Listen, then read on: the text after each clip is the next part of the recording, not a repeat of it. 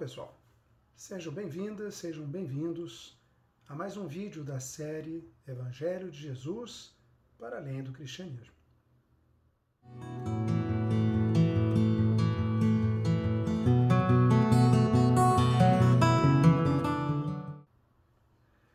Minhas amadas, meus amados, para embasar a nossa reflexão de hoje, eu trago uma passagem evangélica narrada por Mateus, que tem por conclusão a conhecida frase de Jesus quando disse: Dai, pois, a César o que é de César e a Deus o que é de Deus.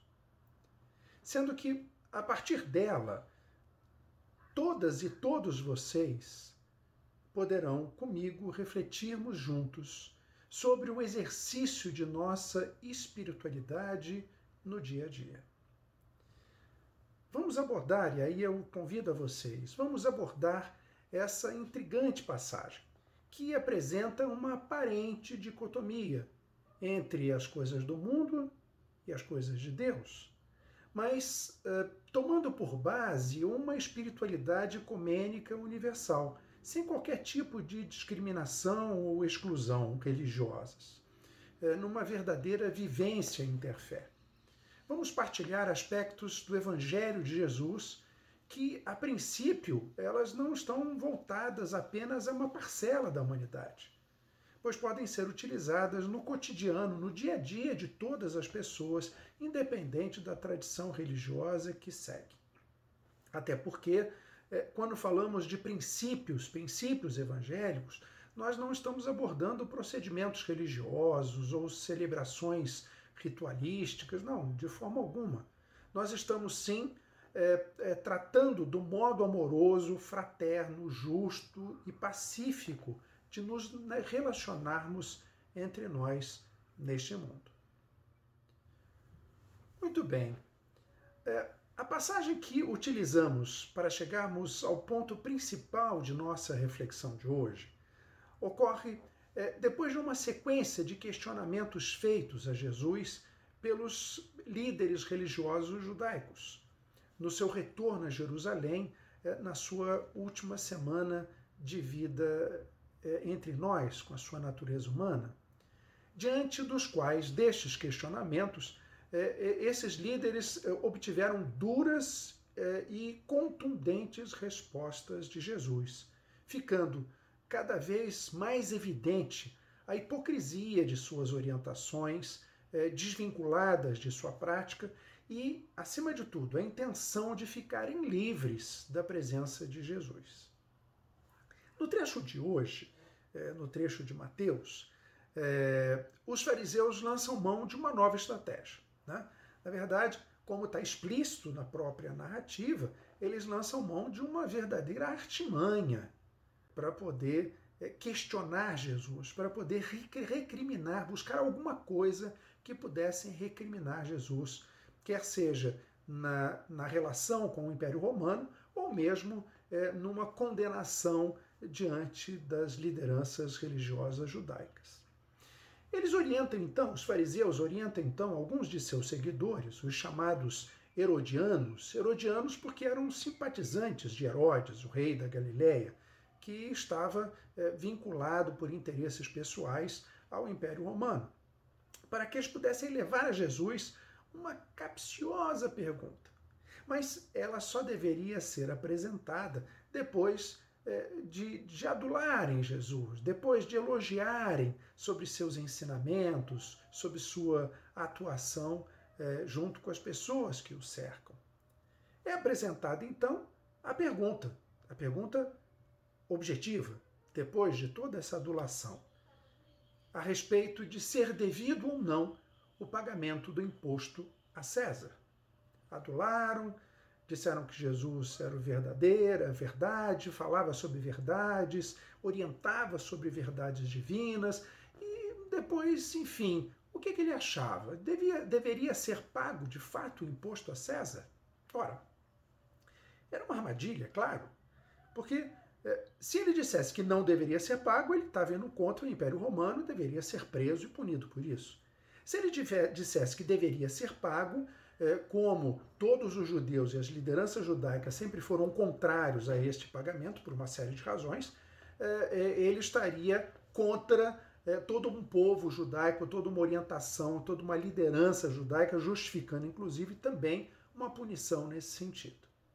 Vejam, é, eu gostaria de destacar algumas questões nesse sentido para chegarmos no foco da nossa reflexão de hoje, que é a, a, nossa espiritualidade, o cotidiano de nossa espiritualidade, a vivência cotidiana de nossa espiritualidade. O primeiro ponto está relacionado exatamente a essa adulação inicial, a esse modo de chegar com, com, com, com elogios, é, com, é, é, com a fala mansa, enfim. Assim como em todos os tempos, hoje nós vivenciamos isso com muita frequência. Né? É, por pessoas que normalmente trazem intenções ocultas, né? ou de nos prejudicar, ou de obter algum favor, enfim. Mas por que, que isso acontece? Por uma coisa muito simples. Nós somos passíveis desse tipo de situação, nós somos passíveis desse tipo de envolvimento exatamente por conta das nossas ilusões, por conta das nossas vaidades, do nosso orgulho. Quando somos elogiados, nós naturalmente nos envolvemos de felicidade, é, porque é inflado exatamente esse nosso lado humano, vaidoso de ser. Coisa que, obviamente, é, não deu certo com Jesus. Mas em nós é um aspecto importante é, de reflexão, como que nós facilmente somos envolvidos é, por esse tipo de artimanha é, quando elas acontecem conosco.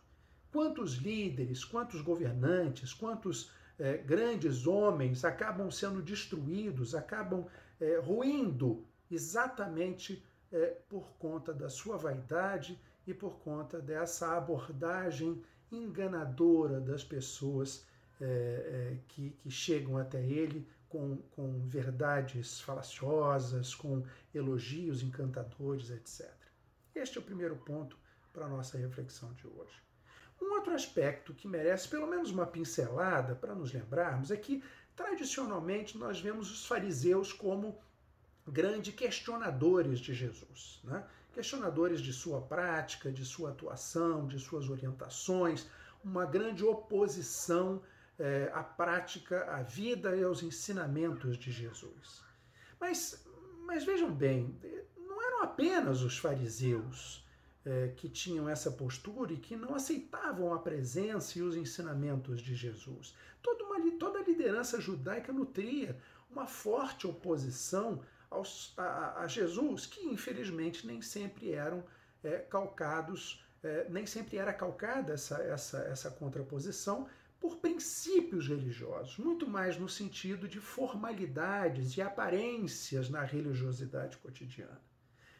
Vejamos, os fariseus, que davam grande importância às formalidades religiosas, especialmente às normas e leis eh, sobre a pureza pessoal, tanto dentro ou fora dos templos, não aceitavam de forma alguma a pouca importância ritualística que Jesus dava, apesar de ir à sinagoga, né, sinagoga aos templos no sábado e pregar nos sábados, eh, os seus estudos, mas eh, eminentemente Jesus dava prioridade a relação amorosa e compatível entre, e compassiva entre os seres. Muito mais do que é, a, a, a prática aparente, o exercício aparente de uma religiosidade. Já um outro grupo, que eram os zelotes, que era uma parcela dos fariseus, uma parcela mais violenta, que destacavam como, como sendo vital a dimensão política e a independência do povo judeu, né, principalmente dos dominadores, e a época dos romanos, né, eles defendiam é, de forma veemente o cumprimento das leis. Esse é o primeiro ponto, né? mais veemente ainda. Mas, além disso, eles buscavam, no âmbito militar, as ações de libertação do povo judeu. Né? Óbvio que estes também não poderiam aceitar o posicionamento nada combativo de Jesus contra os seus opressores. Né? Nada combativo no sentido de armas, no sentido da violência, muito pelo contrário. Né? Mas eles esperavam, na verdade, um Messias bélico, um Messias guerreiro, que viesse libertar o povo judeu das garras dos opressores, dos dominadores. Sem dúvida alguma, uma postura completamente, radicalmente diferente, oposta daquela apresentada por Jesus. Mas além deles, tinham também os saduceus. E os saduceus eram aristocratas, eram líderes eh, de, de, de alta sociedade judaica, eh, normalmente ligados às famílias sacerdotais e de onde saíam os representantes junto ao povo, ao poder imperial. E gozavam de grande prestígio religioso e político junto aos romanos. Né? É, por sua vez, claro que eles não poderiam aceitar, não poderiam concordar com Jesus sendo o, o Messias que pregava a libertação amorosa das pessoas, sem a submissão pessoal a qualquer poder terreno, né? Estimulando a libertação do povo é, em relação ao pesado julgo das leis judaicas. Além desses, ainda tinham também os essênios. Estes, então, eram os mais radicais. Mais radicais no sentido da religiosidade. Né?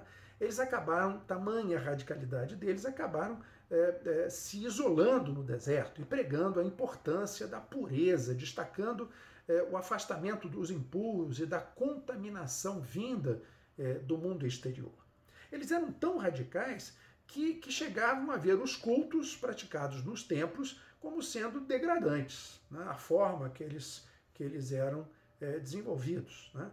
Lógico, que como é que eles podiam aceitar a ligação de Jesus com as mulheres, com os não-judeus, com os cobradores de impostos, é, com todos aqueles que não perfilavam, que não estavam contidos no, no universo é, segundo a lei, é, é, como um povo puro judeu escolhido por Javé. Também não podiam aceitar Jesus.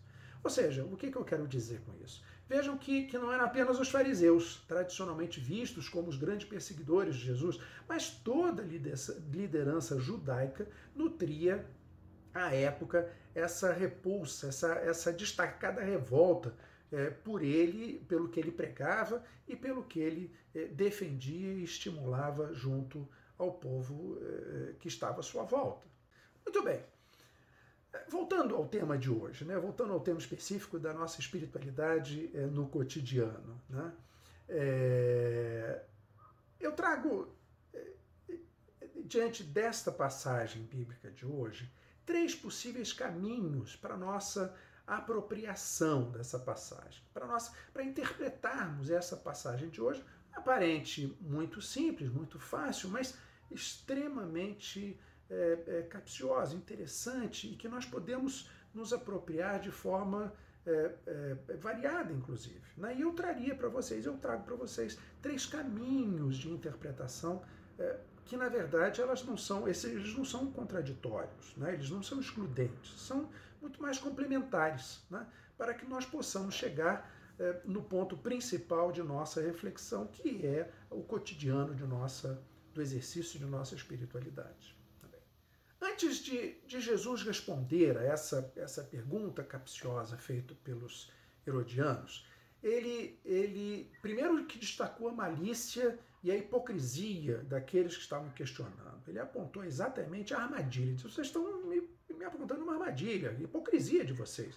Vocês não querem saber o que eu penso, vocês não querem saber é, a verdade que eu prego, vocês simplesmente estão aprontando uma armadilha para me pegar. Mas tudo bem, de qualquer maneira, apesar de estar consciente da hipocrisia da atitude da pergunta de vocês, eu agora pergunto a vocês antes de responder: é, é, de quem é a imagem e a inscrição presentes na moeda romana, o denário, né, com a qual se pagava o imposto? Vejam que o denário, um denário representava um dia de trabalho, correspondia ao pagamento de um dia de trabalho, mas era por meio é, da moeda romana que todos, inclusive os judeus, pagavam os impostos. Né? Bom, responderam então aquilo que Jesus já sabia, todo mundo já sabia. Né? Estava nela contido, estava nela cunhado a imagem de César e a inscrição que indicava a sua considerada divindade. Estava escrito Tibério César, filho Augusto do divino Augusto. Não apenas a sua cara, a sua fisionomia estava cunhado na, na, na moeda, mas o seu chamamento divino, o seu reconhecimento divino. Diante dessa evidência, né, que todos sabiam, inclusive Jesus, ele responde então a conhecida, a, ele apresenta a conhecida resposta. Né? Dai, pois, a César o que é de César e a Deus o que é de Deus. Vamos então às nossas possíveis três eh, visualizações, três interpretações dessa, dessa fala, dessa resposta de Jesus.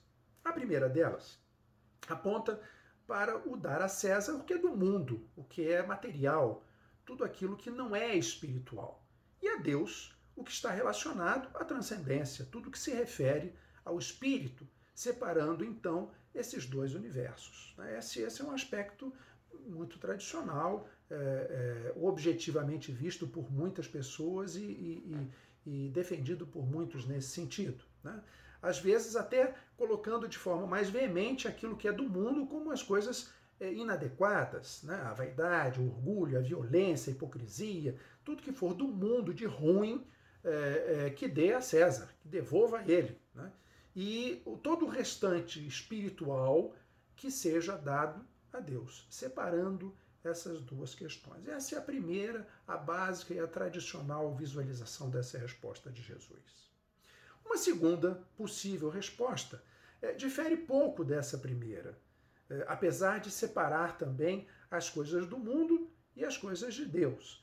Mas ela aponta a importância das pessoas no viver, no cotidiano, no dia a dia, é, estarem adequadas neste mundo encarnado, responderem corretamente às práticas do dia a dia, é, para que sejamos corretos em nossos afazeres, em nossas atividades, inclusive no pagamento dos impostos.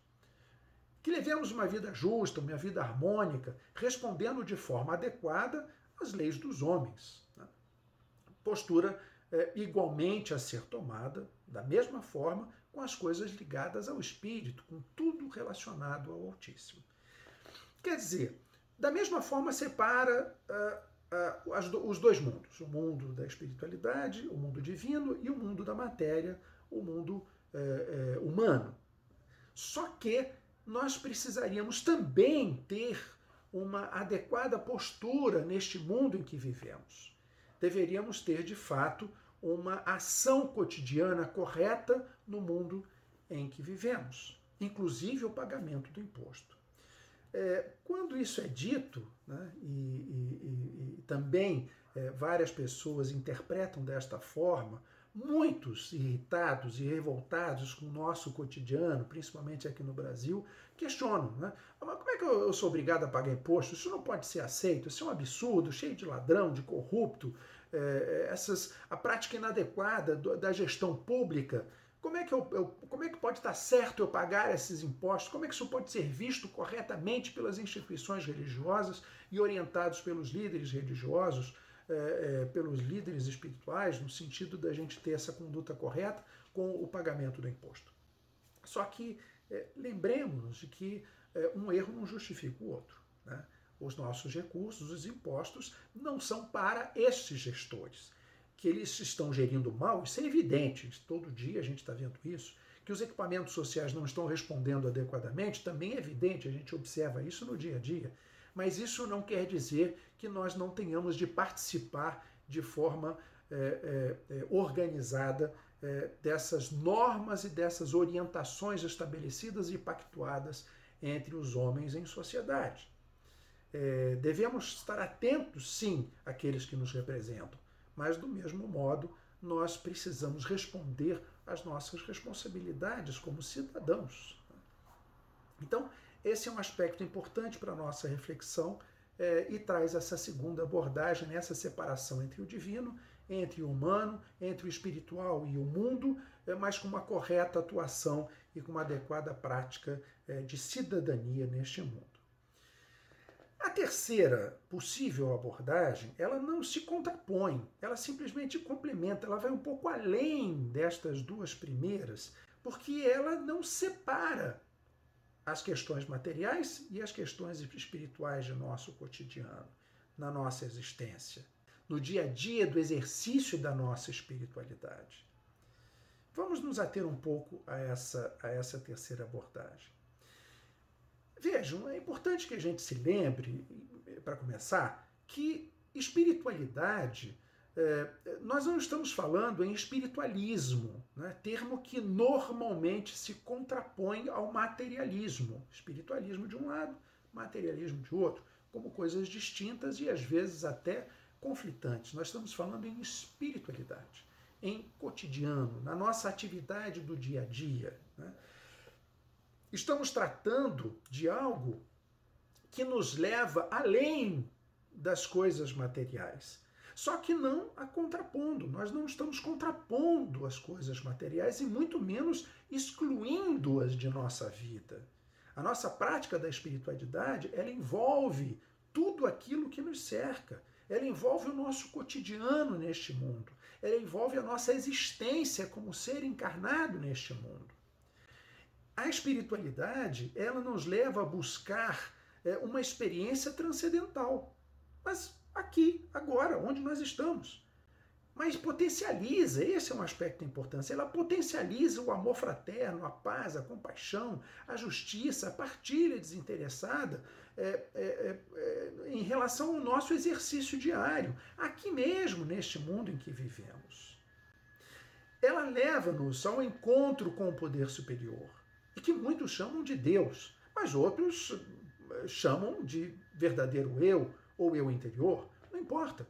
Mas é um relacionamento que transcende a matéria sem apartá-la, sem se ver livre dela, porque envolve tudo o que nos cerca, envolve o nosso cotidiano, cotidiano neste mundo encarnado. Só que tradicionalmente é, nós tendemos a separar as coisas do mundo das espirituais, o que na verdade é uma pura ilusão, porque Deus está além de tudo e ao mesmo tempo em tudo e em todos. A nossa, a nossa relação com Ele, para ser concreta e efetiva em nossa existência neste mundo, em nossa existência encarnada, ela se dá por meio da nossa relação com o outro. Ela se dá é, pela forma que convivemos com os demais seres neste mundo. Esta é uma forma de nos relacionarmos com Deus. Esta é uma forma de nos é, vincularmos a Ele pelas nossas ações diárias, enquanto seres, pessoas que vivem aqui e agora neste mundo. A nossa contínua evolução espiritual ela nos leva a viver neste mundo com uma qualidade cada vez melhor, tanto para nós como para quem nos cerca. Nós já vimos e já refletimos anteriormente que a construção do reino de Deus ocorre a partir do aqui, do agora, do nosso mundo, do nosso presente, do nosso cotidiano. Aqui que precisamos construir o reino de Deus, pelas nossas ações, pelas nossas relações. Buscando é, a, construção de um mundo mais fraterno, mais amoroso, mais compassivo. Vejam, como é que nós poderíamos separar as coisas de Deus das coisas deste mundo se é neste mundo que, convivendo com o outro, chegamos até Deus? E aí vem uma pergunta Será que Jesus errou ao dizer que era para dar para César o que era dele, para dar para Deus o que a ele pertencia? Não, claro que não. Eu acho que nós devemos é ter cuidado na interpretação dessa fala. Devemos nos atentar aqui que tudo é de Deus. Ele está presente em tudo, exceto a nossa prática mesquinha, a nossa cobiça, a nossa ganância, é, a nossa vaidade, o nosso orgulho, o nosso desamor com os seres. Essas coisas podem ser vistas como exclusivas do mundo, exclusivas da, da, da, da essência humana, do nosso lado humano, da nossa natureza humana, de um mundo essencialmente ilusório, não um mundo real. Veja, este mundo que ainda não foi transformado no verdadeiro reino de Deus, cuja responsabilidade de fazê-lo é nossa, é de cada um de nós no nosso dia a dia. Sabemos, sentimos, temos a certeza de que somos a imagem e semelhança de Deus. Não, claro, não por critérios físicos, né, óbvio, né, mas por questões essenciais. Essencialmente somos divinos. Dessa forma, é, é, igualmente que na moeda romana, que pertencia a César, né, é, pertencia a César porque nela estava a sua efígie, é, tanto a sua fisionomia quanto os, seres, os, os, dizeres que o indicavam como dono, né, né da mesma forma nós somos é, de Deus, por termos a mesma essência divina. Todos nós, todos os seres. Vejam que, dessa forma, as três visões que nós estamos trazendo da passagem evangélica hoje, elas acabam sendo complementares. Uma dando ao mundo, dando a Deus, mas separando. A outra, mesmo separando, mas nós temos de ser corretos nesse mundo para respondermos adequadamente à nossa relação com Deus. Mas a terceira vai além. Vai além no sentido de que não pode haver separação, porque tudo está envolvido na nossa prática cotidiana de uma espiritualidade em busca dessa contínua relação, desse profundo, é, é, da nossa profunda ligação com a transcendência. Mas, além delas serem complementares, na verdade, elas nos estimulam a nos mantermos atentos à prática dessa nossa espiritualidade no dia a dia, na busca da nossa íntima relação com a divindade por quaisquer dos caminhos existentes, quaisquer práticas que podemos optar, né? quaisquer é, caminhos religiosos, mas sem nos esquecermos que estamos neste mundo, nós vivemos neste mundo encarnado. Mas, ao mesmo tempo, somos é, é, é, somente por ele, somente por este mundo, nós podemos nos vincular à transcendência, porque nós estamos aqui, nós estamos nele, por meio das nossas ações cotidianas, inclusive respeitando os pactos humanos estabelecidos para vivermos em coletividade, de forma mais harmoniosa, mais justa, mais pacífica né? envolvendo inclusive a nossa parcela, a nossa, a nossa parte, a nossa responsabilidade proporcional, sempre que possível, o que seria o ideal, no custeio da gestão das coisas públicas, do que é de todos, do, que é coletivo, o que significa o correto pagamento dos impostos. É, ao mesmo tempo, vejam bem, ao mesmo tempo que devemos ter responsabilidade na vivência pessoal, honesta em nosso cotidiano, nós devemos ter igualmente que é, termos essa responsabilidade na escolha daqueles que vão gerir a coisa pública. Não é que eles estão, possam fazer um trabalho inadequado que nós estejamos é, isentos de é, é, participar desse processo. Até porque muitas pessoas não têm nada para contribuir e nós precisamos ajudá-las desta forma, né? de uma, com um rateio entre as pessoas para que todos possam ter minimamente esse, essa assistência dada pela coletividade através dos equipamentos sociais. Precisamos sim escolher corretamente os nossos representantes, aqueles que gerem é, a coisa comum, a coisa de todos. Né?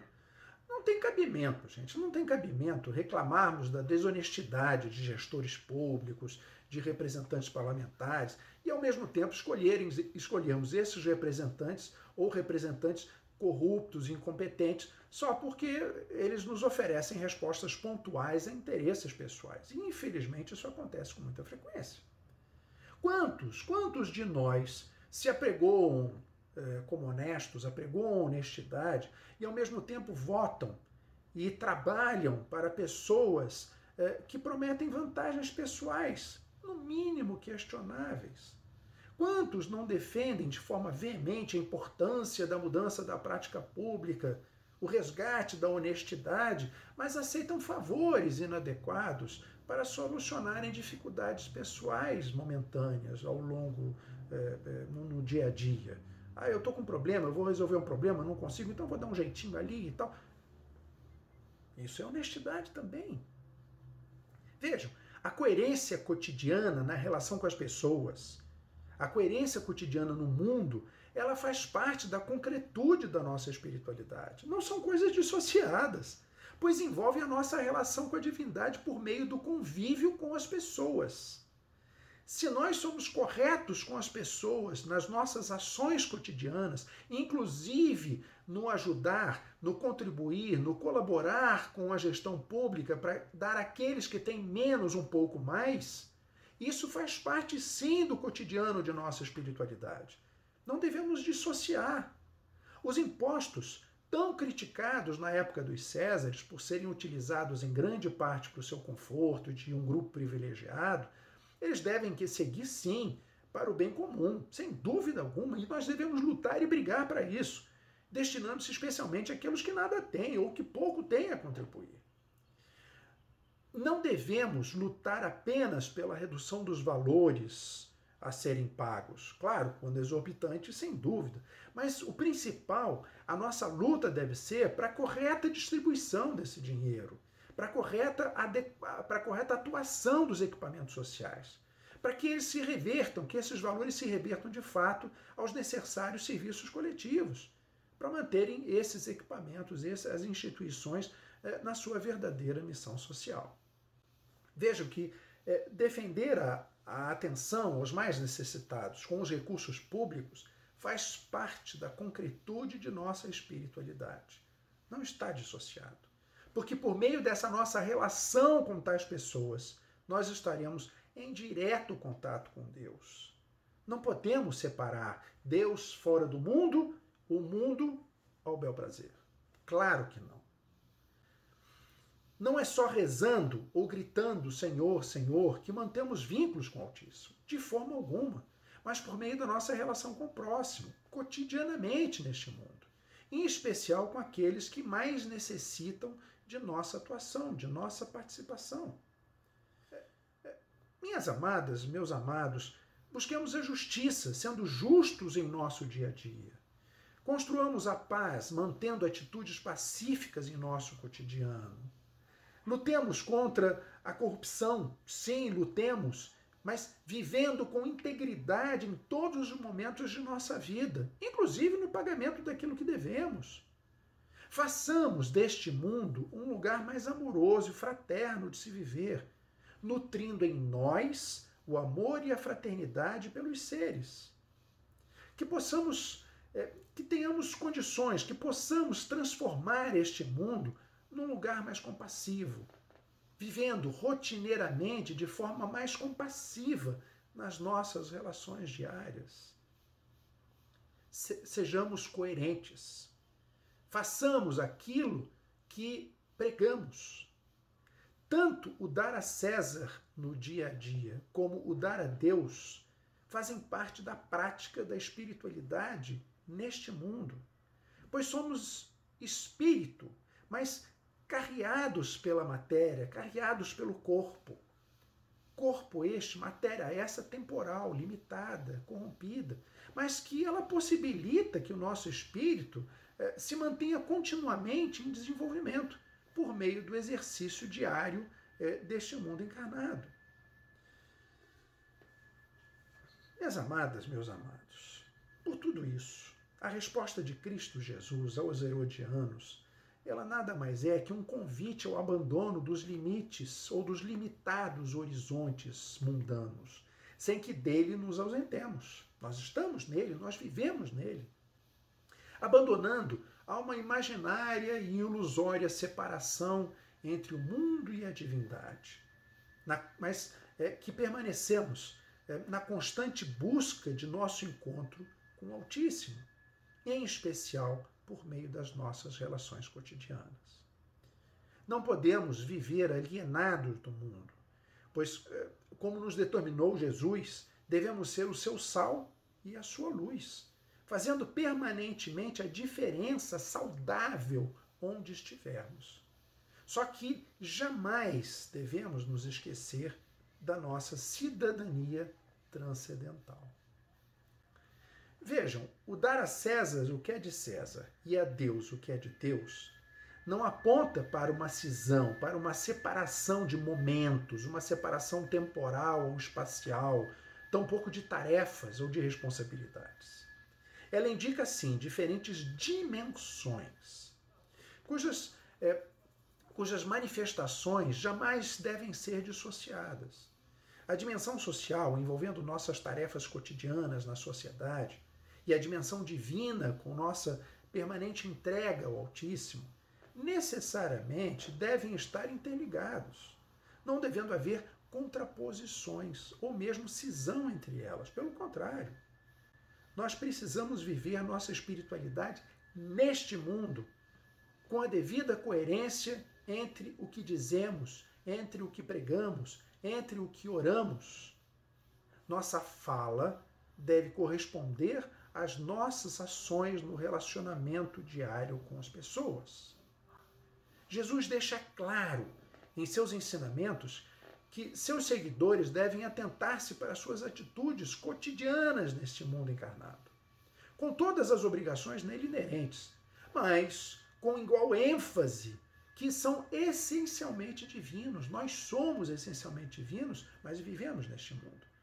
E essencialmente divino com todas as implicações que isso acarreta, sem, no entanto, dividirmos entre o mundo e a divindade.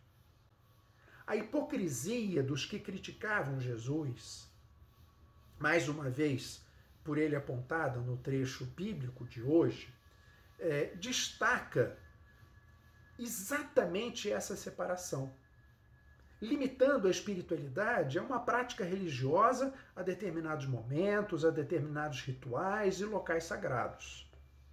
Destaca a pureza pessoal de condutas mas desvincula completamente esses aspectos da rotina social e comunitária, da relação entre as pessoas, da amorosidade entre os seres, da fraternidade a ser mantida entre as pessoas neste mundo. Esta hipocrisia que Jesus era contra, essa separação, essa cisão. Não nos esqueçamos que os valores do Evangelho, que destacadamente se relacionam à nossa relação com o outro, devem perpassar por todas as nossas ações cotidianas. Minhas amadas, meus amados, que saibamos dar a César a materialidade que lhe pertence, assim como a Deus o que é dele, ou seja, a centralidade de nossa vida, mas com a nossa devida prática cotidiana ao longo da nossa existência. Eu espero que as mensagens deste vídeo tenham de alguma forma chegado até vocês. E caso tenham gostado, compartilhem com seus amigos, com as suas amigas e, se desejarem, deem seu like clicando no botão aqui embaixo. Um fraterno abraço a todas e todos vocês. Fiquem na paz e até o nosso próximo encontro.